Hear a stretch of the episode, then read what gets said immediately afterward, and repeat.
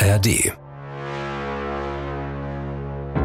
Es ist eine große und gute Tradition bei uns bei Dark Matters, dass wir uns am Ende der Staffel nochmal zusammen tief in unsere imaginären Ledersessel zurücklehnen und gemeinsam zurückschauen auf das, was so los war bei uns. Das machen wir natürlich gemeinsam mit euch, mit unseren treuen Zuhörern und gemeinsam natürlich auch mit unserem ihr wisst es alle, ARD-Geheimdienstexperten Michael Kötschenberg. Hallo Michael. Ich freue mich sehr. Wenn auch ohne Martini. Und stellvertretend für Holger auch, der ja heute nicht bei uns ist hier, aber du füllst diese Rolle jetzt für beide aus. Ich werde ihn äh, hoffentlich gebührend vertreten. Und das war echt eine gewaltig große Staffel, muss man sagen, diese zweite Staffel Dark Matters. Also die hat uns an so viele Orte geführt wie noch nie. Al-Qaida, Feldküchen, in die Tiefen der Ostsee ist es gegangen, nach Teheran, nach Paris und auch nach Köln-Marienburg am Ende.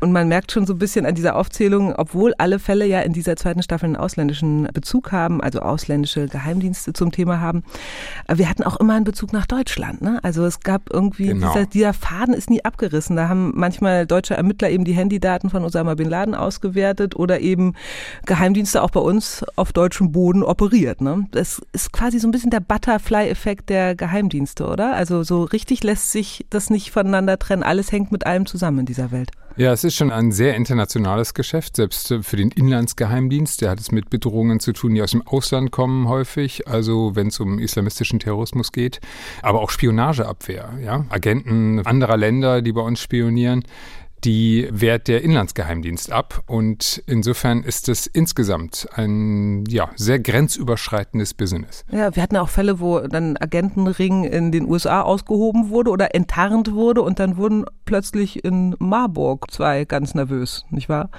Die Bandbreite der Fälle, die ist enorm und eigentlich ist jeder für sich spannend. Ja, und jeder für sich könnte ein Riesenbuch füllen eigentlich, kann man sagen. Also in der ersten Staffel war es ja noch so Klaus L., der Silberfuchs zum Beispiel, da bist du eigentlich einer der wenigen Experten, der sich wirklich auskennt. Da gibt's vielleicht zwei, drei Zeitungsartikel und mehr nicht. Da muss man viel selbst recherchieren, aber am Ende hat man dann eben auch nicht so eine riesen Quellenlage. Bei Osama Bin Laden kann man ja eine ganze Bibliothek durchlesen und weiß immer noch nicht alles. So ist es, ja. Die äh, Quellenlage ist sehr unterschiedlich. Über einige Fälle weiß man nicht so wahnsinnig viel. Aber ja, ist schon richtig. Man könnte über das eine oder andere ein Buch schreiben und am Ende ist äh, diese Welt schon faszinierend, weil wir es äh, mit Dingen zu tun haben, mit denen man es sonst eben im Alltag so gar nichts zu tun hat. Und man sich manchmal fragt, es gibt hier wirklich so ein Paralleluniversum, in dem sich der eine oder andere bewegt, von dem wir alle nichts ahnen. Ja, und in dieses Paralleluniversum werden wir uns heute nochmal aufmachen und zwar quasi über die gesamte Staffel hinweg gucken, was auch vor allen Dingen diese ausländischen Geheimdienste vielleicht auch besser machen als die deutschen Nachrichtendienste. Also das so übereinander legen, das ist so heute unser geheimer Auftrag, der über dem Ganzen steht.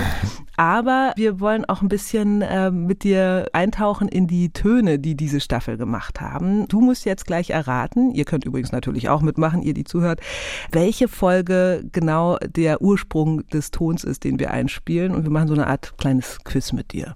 Alles klar. Eine tönende Rückschau sozusagen. Und du kannst uns dann sagen, um welchen der zehn Fälle es genau geht. Also, liebe Regie, den ersten Ton bitte. Es gab dann auch bei diesen Aufzeichnungen, die akribisch waren über ihre Einnahmen und Ausgaben, auch im Alltag, immer Kommentare wie Eichhörnchen war sparsam, Eichhörnchen hat zu viel Geld ausgegeben. Auch da waren sie sehr bieder in ihrem Alltagsleben.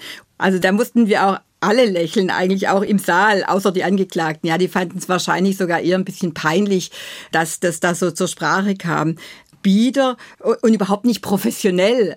Irgendwo liebenswert, aber ein bisschen skurril und passt nicht in ein Geheimdienst-Szenario hinein. Ja. Ja, du musstest gerade auch schon lachen. Michael. Genau, ich muss auch lächeln. Ja, es ist ganz klar, wir reden über meinen Lieblingsfall in dieser Staffel. Wir reden über das äh, schnuckelige Ehepaar Anschlag, das die Russen uns geschickt haben und äh, das ja wirklich ein Fall ist, mit dem man es ganz selten mal zu tun hat und wo man ganz selten mal einen echten Einblick kriegt, nämlich in die sogenannten Illegalen. Also Leute, die tatsächlich ähm, sich auf den Weg machen und ein anscheinend ganz normales Leben in einem anderen Land führen, in Wahrheit aber Spione sind und in permanentem Kontakt zu dem Geheimdienst stehen, der sie geschickt hat. Wir gucken jetzt mal kurz auf diesen Ton. Der ist äh, von der Richterin, die diese beiden äh, Agenten eben auch äh, vor sich hatte als Angeklagte, die auch verurteilt hat. Sabine Roggenbrot heißt sie und die hat uns diesen Fall auch wirklich aus ihrer Warte nochmal erzählt. Das war sozusagen das Verfahren ihres Lebens, muss man sagen, am Oberlandesgericht Stuttgart damals. Und dieses Eichhörnchen, von dem sie da spricht, das war ja quasi die Chiffre, die die beiden in ihrem Haushaltsbuch verwandt haben, um ihre Ein- und Ausgaben quasi zu tarnen. Also das Eichhörnchen hat dann letztendlich, auch wenn sie ihren Informanten vom niederländischen Geheimdienst bezahlt haben, dann hat das Eichhörnchen quasi ein trauriges Gesicht gemacht, weil wieder so viel Geld geflossen ist. Also verrückt, echt. Die haben tatsächlich sehr genau Buch geführt über alles, was sie einnehmen, was sie ausgeben. Und äh, da ging es eben tatsächlich darum, dass sie eben wie ein Eichhörnchen natürlich gesammelt haben, vorgesorgt haben. Es ging natürlich auch irgendwann darum, sich ein finanzielles Polster zu schaffen, für den Fall, dass das alles auch irgendwann mal zu Ende ist. Und das hat sie aber dann natürlich auch ein Stück weit überführt. Dieses akribische Buchführen war Teil der Beweisführung und hat dann eben dazu beigetragen, dass man ihnen auch nachweisen konnte, was sie über zumindest einen gewissen Zeitraum lang getrieben haben. Das ist ja auch eine ziemliche Wette auf die Zukunft, die die russischen Geheimdienste da machen. Ne? Also man muss ja davon ausgehen, dass die in irgendeiner Weise in die oberen Ränge der Politik, der Wirtschaft aufsteigen und von da dann wirklich was zu erzählen haben. Ja, am Ende weiß man nicht, welchen Weg diese Illegalen nehmen. Da muss man die Situation auch nehmen, wie sie kommt und dann gucken, dass man das irgendwie weiterentwickelt, äh, diese Legende. Auf der anderen Seite ist es gar nicht unbedingt so, dass jemand in die allerhöchsten Sphären aufsteigen muss. Entscheidend ist, dass er oder sie überhaupt Zugang zu relevanten Informationen, zu interessanten Dingen hat. Und das kann eben alles Mögliche sein. Bei den Illegalen geht es äh, ja darum, dass sie einfach auch mal den Alltag schildern, wie er ist. Und wenn sie es ihnen dann eben noch gelingt, eine Quelle zu rekrutieren, wie das in dem Fall eben gelungen war, ein Mitarbeiter des niederländischen Außenministeriums, dann ist das eigentlich schon der Jackpot. Also das ist auch unheimlich teuer, muss man sagen, so eine Langzeitspione da abzustellen in einem anderen Land über Jahrzehnte, sie zu finanzieren ja letztendlich auch und alle, die sie so anheuern, wie wir gerade gehört haben. Ist das denkbar, dass der deutsche Geheimdienst, die deutschen Nachrichtendienste sowas auch tatsächlich durchzieht? Also, dass man einen Fall wie diesen eins zu eins beim deutschen Auslandsgeheimdienst, beim BND hätte, das kann ich mir nicht ganz vorstellen, aber dass man grundsätzlich Leute mit einer gelebten Legende für mehrere Jahre irgendwo hinschickt, beispielsweise als Mitarbeiter einer Tarnfirma oder was auch immer, das halte ich durchaus für denkbar, ja. Und was glaubst du in einer Stadt wie Berlin oder nehmen wir vielleicht Hannover so mal als Vergleichswert? Also gibt es da tatsächlich noch Illegale aus russischen Schmieden, äh, Kaderschmieden, die tatsächlich noch da operieren? Also man muss auf jeden Fall damit rechnen, dass es sowas gibt. Auch gar nicht unbedingt nur von den Russen. Das kann ich mir auch von anderen ja. äh, Geheimdiensten vorstellen, weil es eben einfach zum Instrumentarium dazugehört. Und tatsächlich ist es ja äh, so, dass man gerade, wenn wir über die Russen reden, davon ausgeht, geht, dass dieses Instrumentarium wieder an Wert gewinnt, weil man eben so sehr viele russische abgetarnte Agenten an der russischen Botschaft ausgewiesen hat und damit auch deutlich gemacht hat, dass man sehr viel konsequenter als in den Jahren zuvor gegen diese Form der Spionage vorgehen will. Und da muss sich ein Geheimdienst natürlich auch andere Wege suchen. Hm. Das wäre ein möglicher dieser Fall ein ganz besonderer, dein Lieblingsfall in der Staffel, wie du schon gesagt hast. Das Agentenehepaar und sein Doppelleben heißt er mit ganzem Namen. Hört den gern mal an, wenn ihr noch nicht dazu gekommen seid.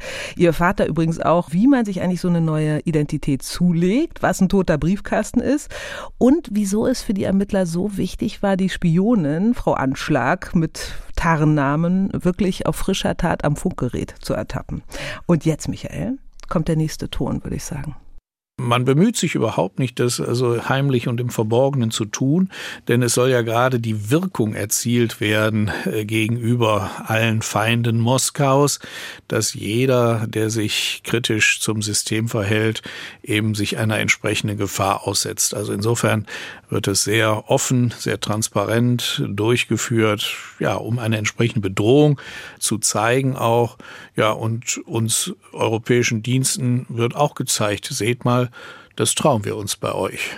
Du nickst schon. Also wer spricht da? Die Stimme kennst du bestimmt. Ja, es spricht Thomas Haldenwang, der Präsident äh, des Bundesamts für Verfassungsschutz. Und äh, er redet ganz eindeutig über die gezielten Tötungen, die wir durch russische Geheimdienste in den vergangenen Jahren in Europa gesehen haben, auch in Deutschland. Äh, Stichwort Mord im kleinen Tiergarten.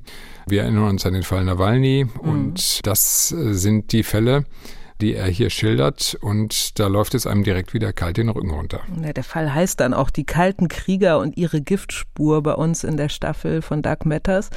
Da geht es dann eben auch um die Morde mit dem Nervengift Novichok das im Grunde ja dann wie so ein Wasserzeichen, eigentlich ein russisches Wasserzeichen trägt. Also man weiß eigentlich genau, es kommt aus russischen Laboren. Das war ein von Russland orchestrierter Auftragsmord sozusagen.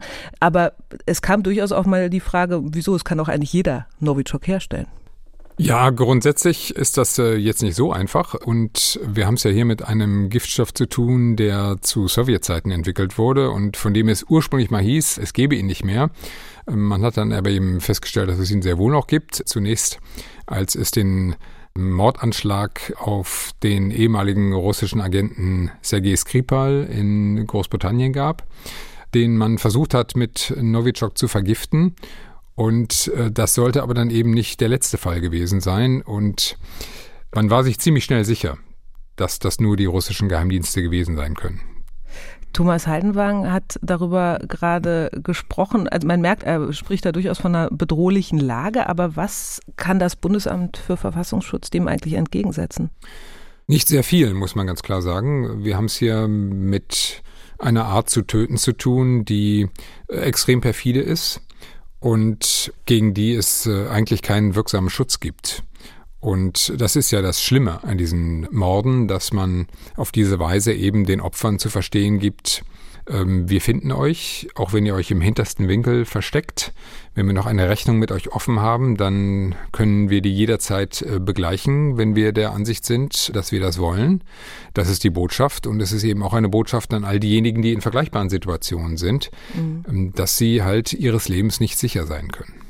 Ja, wenn wir uns an Nawalny erinnern, der Fall, der da eben auch eine große Rolle spielt bei uns in der Folge, 2020 war das, ähm, da hat man ja lange gedacht, das Gift, eben auch Novichok, wurde ihm in den Tee getan, aber es war tatsächlich noch um einiges perfider. Es wurde in die Nähte seiner Unterhose aufgetragen. Das heißt also, man muss in sein Hotelzimmer gegangen sein. Er war da ja gerade so auf so einer quasi PR-Tour und tatsächlich diese Unterhose so präpariert haben, dass das Gift ganz langsam in seine Haut sickert. Also das ist ja auch noch mal so irgendwie hundsgemein, oder? Ja, und es macht deutlich, äh, was es für Möglichkeiten gibt und dass man natürlich in seine Privatsphäre eingedrungen war und ihm das nicht irgendwie in ein Getränk gemischt hat äh, an einem öffentlichen Ort. Also das alles enthält sehr viele Botschaften, die natürlich ankommen und im Fall von Nawalny ähm, grenzt es fast an ein Wunder, dass er überhaupt überlebt hat.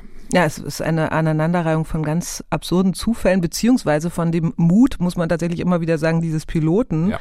an Bord des Flugzeuges, äh, dann bei ihm die ersten Symptome auftraten, der dann wirklich gesagt hat, ich äh, mache eine Notlandung, obwohl der Flughafen eigentlich sogar für ihn gesperrt worden war nochmal. Weil es eine Bombendrohung gab. Genau, also genau. es war alles so orchestriert und äh, trotzdem hat die Entscheidung eines Mannes, wir wissen nicht, wie es ihm geht und wo er heute ist, aber dafür gesorgt, dass Nawalny tatsächlich überlebt hat.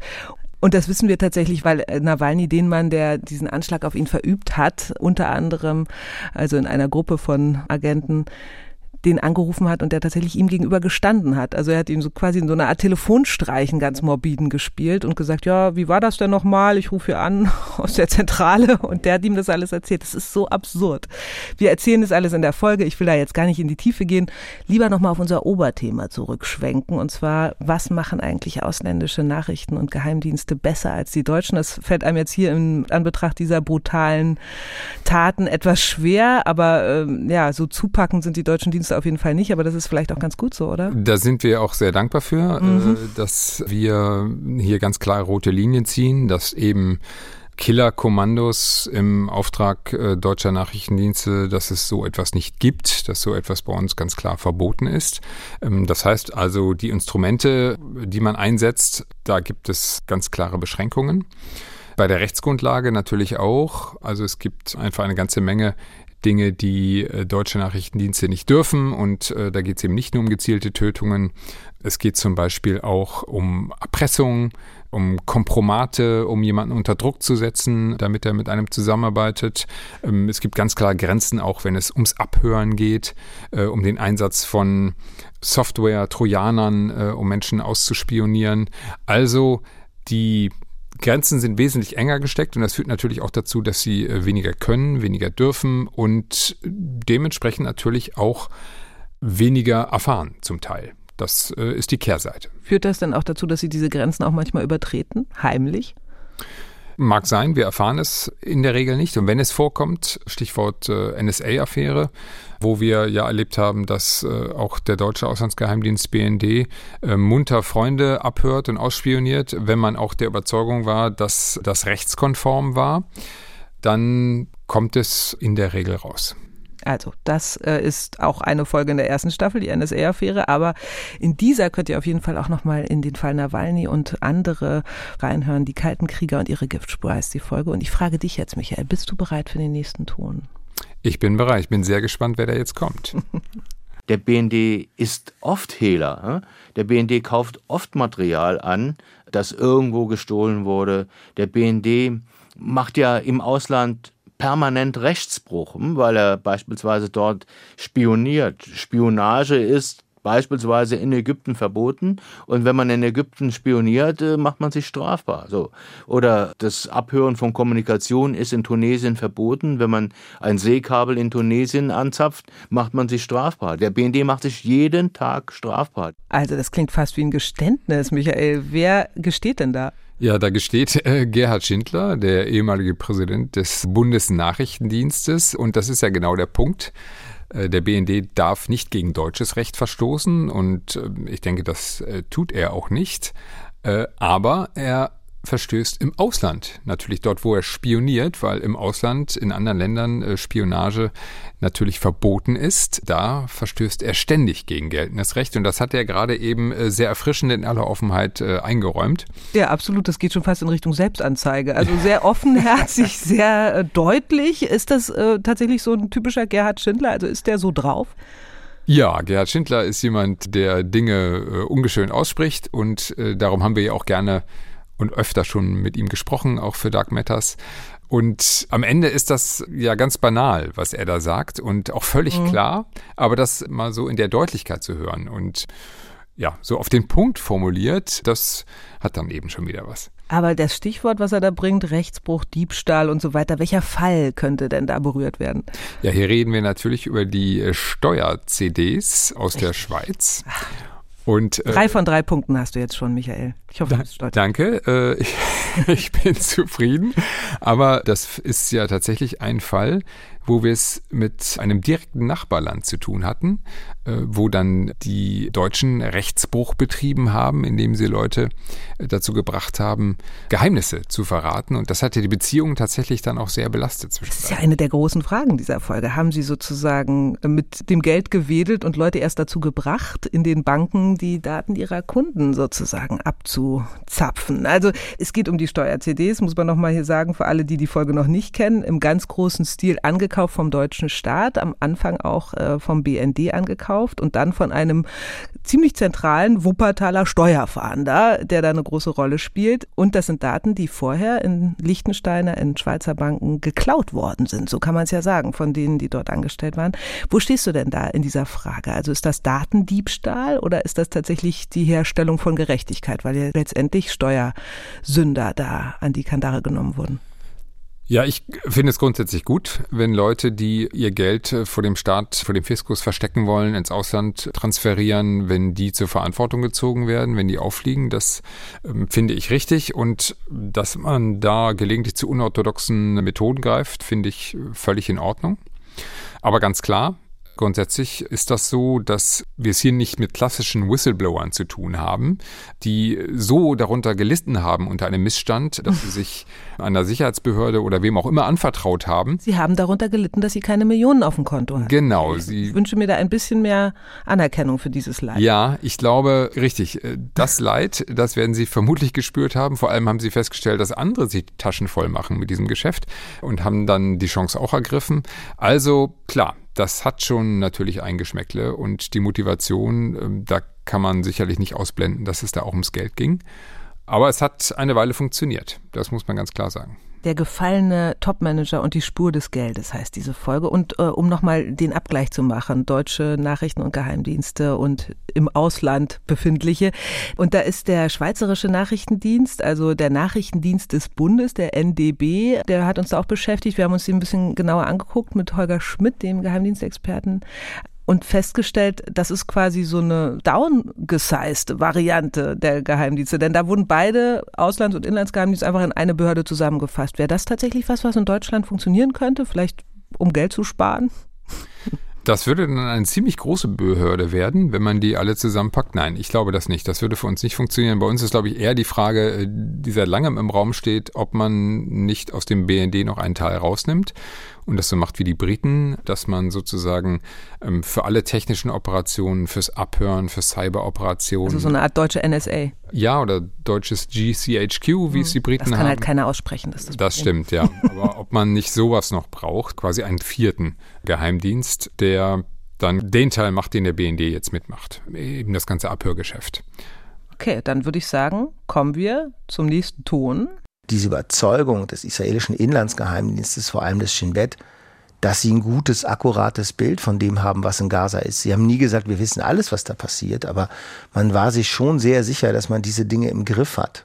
Dass man sie im Griff hat dann, wenn man quasi von außen zumacht und beobachtet. Das Versagen der Nachrichtendienste ist sicherlich ein sehr umfassendes. So, hier würde ich mal selber auflösen. Wir haben es ja auch schon echt raushören können. Das ist unser Kollege Tim Assmann, ehemaliger Korrespondent in Israel für die ARD.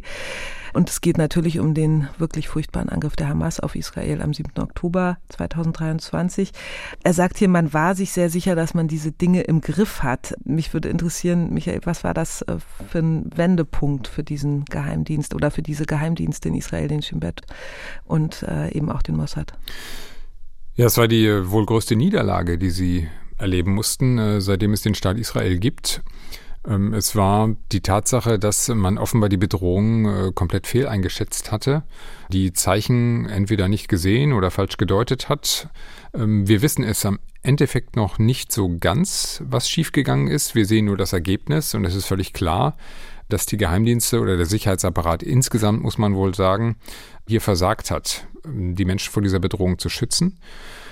Und man hat aber offenbar auf die Pause-Taste gedrückt, was die Aufklärung dieses ganzen äh, Versagens betrifft, weil im Moment eben Israel befindet sich nach eigener Aussage im Kriegszustand und äh, diesen Krieg zu führen im Moment offenbar im Vordergrund steht. Und die Frage, wer hat hier an welcher Stelle seinen Job nicht ordentlich gemacht, die ist eben noch nicht beantwortet. Wir haben uns diesen Fall angesehen. Man muss sagen, normalerweise bei Dark Matters nehmen wir uns eher Fällen an, die wirklich schon abgeschlossen sind, wo eigentlich alle Erkenntnisse schon so gut es geht auf dem Tisch liegen. In dem Fall haben wir uns dazu entschlossen, wirklich äh, in die Nachrichtenlage hinein zu produzieren, was so eine Operation am pochenden Herzen war sozusagen, weil man auch immer dachte, okay, vielleicht kommt morgen, nachdem wir die Folge aufgezeichnet haben, schon wieder was ganz anderes raus. War das für dich auch so eine Zitterpartie, da sozusagen Worte zu finden für das, was passiert ist in dem Moment? Ja, durchaus, weil eben auch gar nicht klar war, was würde am nächsten Tag passieren. Und äh, man hat ohnehin ja völlig gebannt und fassungslos verfolgt. Erstens, was ist da am 7. Oktober passiert? Und dann äh, natürlich sich die Frage gestellt, was äh, wird denn jetzt daraus? Und die ist ja nach wie vor nicht beantwortet, diese Frage, bis hin natürlich zu den Auswirkungen, die das hier bei uns haben könnte. Also es ist wahnsinnig viel an Fragezeichen im Raum ähm, bei diesem wirklich bedrückenden Thema. Und ich fand es trotzdem richtig, dass wir aktuell geschaut haben, was passiert da, was ist da passiert und das zum Ausgangspunkt genommen haben, eben für äh, eine Geiselnahme in der Vergangenheit, mhm. äh, die den israelischen Staat äh, lange beschäftigt hat und wo eben ein deutscher BND-Agent ja eine wichtige Rolle gespielt hat. Ja, genau. Gerhard Konrad, äh, BND-Agent und Gentleman würde ich ihn mal nennen, äh, Mr. Hisbollah auch genannt, der da bei den Verhandlungen um die Freilassung des israelischen Soldaten Gilad Shalit eine ganz wichtige Rolle gespielt hat und der äh, also wirklich eine, ein ganz bezaubernder O-Tongeber ist, weil er so wunderbar erzählen kann. Hast du ihn auch mal persönlich getroffen? Ja, wir haben uns mehrfach getroffen und es ist wirklich ein Vergnügen, ihm zuzuhören bei den Dingen, die er erlebt hat und bei der Rolle, die er vor allem auch damals gespielt hat. Äh, das ist schon einer der ganz großen Erfolge, die der BND auch erzielen konnte. Und der Erfolg hat ein Gesicht und das ist eben das Gesicht von Gerhard Konrad und der ist eben äh, ein ähm, meisterhafter Erzähler und insofern auch äh, für unseren Podcast ein echter Gewinn gewesen. Um jetzt nochmal auf die Vogelperspektive zurückzukommen, welcher Aspekt der israelischen Dienste und ihrer Arbeitsweise eigentlich würde dem deutschen Nachrichtendienstwesen auch gut zu Gesicht stehen? Die haben natürlich wie vielleicht kein anderer Sicherheitsapparat oder kein anderer Nachrichtendienst auf der Welt die Bevölkerung hinter sich. Das heißt, sie werden eigentlich zu 100 Prozent unterstützt in dem, was sie tun, weil sie eben ein ganz wichtiger Garant äh, dafür sind, dass der Staat Israel überleben kann. Und das ist natürlich etwas, wovon Nachrichtendienste auch in Deutschland träumen, die eher mit großem Misstrauen beäugt werden. Und da kann ich durchaus nachvollziehen, dass man sich ein, zumindest ein bisschen davon, ein bisschen von diesem Rückhalt in der Bevölkerung äh, manchmal wünschen würde. Und darüber hinaus, was der Mossad beispielsweise darf, auch wenn wir hier über gezielte Tötungen reden, dann äh, sind das Dinge, die äh, ich mir für unsere Nachrichtendienste ganz sicherlich nicht wünsche. Mhm. Aber das hat eben einfach äh, damit zu tun, dass auch die Ausgangslage eine völlig andere ist. Auf die gucken wir auch nochmal ganz gesondert, natürlich in der Hintergrundfolge und in der Story, die wir erzählen, das Versagen der Dienste und der entführte Soldat. Da geht es unter anderem um den 7. Oktober, aber auch um das, was in der Vergangenheit sozusagen den Grundstein für all das gelegt hat. So könnte man es sagen. Ich habe noch einen letzten Ton für dich, Michael. Wir sind schon fast am Ende und auch diese Stimme dürfte dir bekannt vorkommen. Sicherheitskräfte verdingen sich im wirtschaftlichen Bereich. Wirtschaftliche Kräfte sind sozusagen mafiös mit staatlichen Strukturen ähm, vermischt. Und ähm, alle zusammen dienen sie natürlich auch dem Ziel dieses äh, revolutionären Staates, die Feinde von Iran auch im Ausland zu bekämpfen und auch das Ziel Israel von der Landkarte zu tilgen. Also wir bleiben also in der Nähe äh, von Israel quasi weltanschaulich, aber wer ist dieser Mann und wovon redet er? Er redet über den Erzfeind. Äh, er hat es ja auch schon beim Namen genannt, Iran und über die Pastaran, die sogenannten Revolutionsgarden. Und es spricht Bruno Kahl, der Chef des BND. Und er spricht und sagt diesen Ton auch, äh, bringt ihn zur Aufführung sozusagen im Fall der Rockermord und die Garde des Schreckens. Und das ist ein total verrückter Fall. Also ich glaube, ich habe an keinem so lange gesessen beim Schreiben, weil der wirklich sehr wendungsreich ist, um es mal ganz vorsichtig auszudrücken. Er ist voller Überraschungen. Man kann sich so viel erstmal gar nicht vorstellen, weil es auch irgendwie nicht zusammenzupassen scheint dass der Iran auf einen äh, mutmaßlichen Mörder aus dem äh, Rockermilieu setzt, äh, der in Deutschland lebt, um hier Menschen anzuleiten, die Anschläge auf israelische Einrichtungen verüben. Das ist schon völlig irre, aber es macht eben deutlich, dass man wirklich alles für möglich halten muss in ja. dem, was wir schon vorhin schon als Parallelwelt bezeichnet haben. Also es ist sozusagen so eine Geschichte Mönchengladbach, Teheran, One Way. So könnte man es ganz kurz zusammenfassen, weil der kommt nie wieder. Also zumindest nicht nach Deutschland, dieser Ramin Y, der da. Das würde uns alle sehr wundern, weil natürlich der Generalbundesanwalt ihn mit offenen Armen empfangen würde. Geöffneten Handschellen sozusagen. Ja. Es ist auch ein Fall, was ich in der Recherche ganz interessant fand, dass es wirklich also sich anhand der Tattoos, man weiß ja, Rockerbanden, äh, die identifizieren sich auch ganz stark über ihre Tätowierungen, über ihre Kutten, aber eben auch über das, was sie auf der Haut tragen. Und sowohl das mutmaßliche Mordopfer äh, konnte anhand der Tätowierungen identifiziert werden, als auch Ramin Y als höchstwahrscheinlicher Mörder, zumindest wird er auch von der Staatsanwaltschaft als Hauptverdächtiger behandelt, weil er sich ein Tattoo hat stechen lassen, so erzählen es Zeugen, auf dem Filthy Few steht, also quasi die dreckigen Paar unter den Rockerbanden, die tatsächlich schon gemordet haben.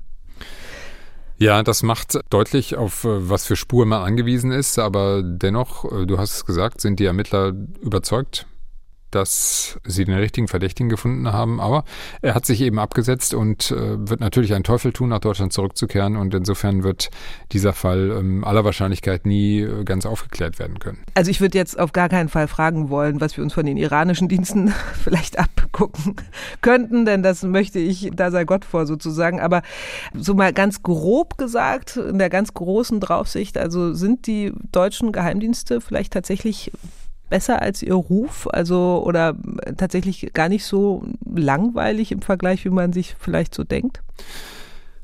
Also langweilig finde ich das alles überhaupt nicht. Das Natürlich haben wir ja. Nicht. Du bist ja auch Geheimdienstexperte. Ja, und das haben wir, glaube ich, auch in diesen beiden Staffeln äh, ganz äh, anschaulich gezeigt, dass da äh, auch mit Blick auf das, was die deutschen Nachrichtendienste beschäftigt, eine Menge Spannendes passiert.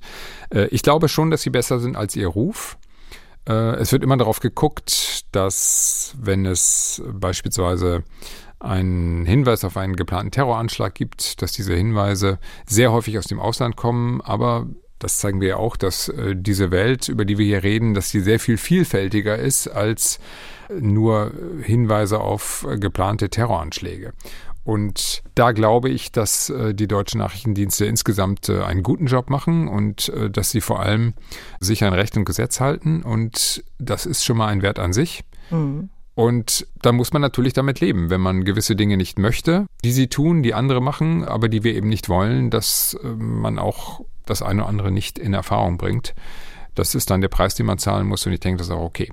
Also weniger skrupellos, weniger gefährlich, weniger kaltblütig und vielleicht gerade deswegen auch so wirkungsvoll, die deutschen Dienste. So könnte man es vielleicht zusammenfassen. Die XXM-Dienste würde ich sie mal nennen. Also quasi groß auf jeden Fall, aber eben auch weniger extrem als die anderen. Und das ist vielleicht auch ganz gut so. Das denke ich auch. Ja, okay. Ach, du lässt mir das letzte Wort, das ist aber sehr freundlich von dir. Wobei, so ganz fertig sind wir noch nicht. Dieses äh, Fazit ist eines, aber viele andere Anmerkungen und äh, Kritik und Lob natürlich auch bekommen wir in den Kommentaren.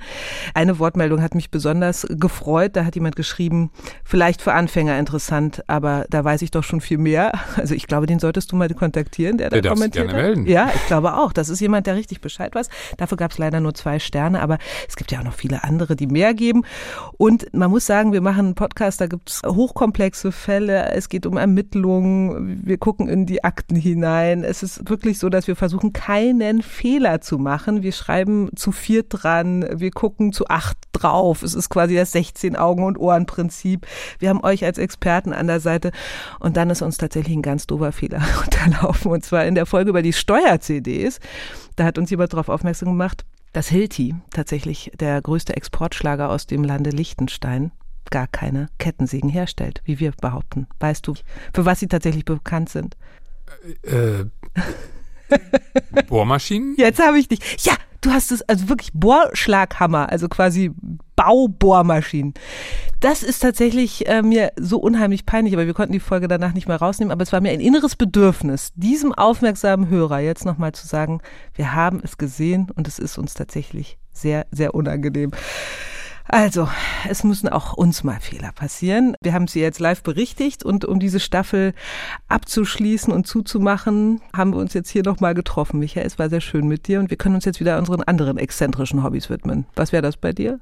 Das Deine James Bond Collectors Boxen abstauben. Ja, also ähm, das ist äh, immer wieder gern genommen, äh, einfach mal einen schönen James Bond-Film gucken.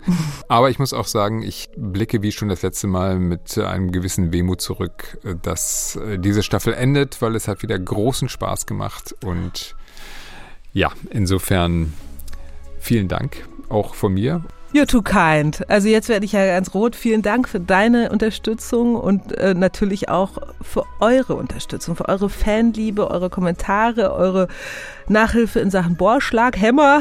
Wir wissen das alles zu schätzen und es tut ganz gut zu wissen, äh, dass das, was wir hier machen, wirklich ankommt und gehört wird. In diesem Sinne, auf Wiederhören. Obwohl, das klingt ein bisschen doof, aber sagen wir einfach bis ganz bald bei Dark Matters.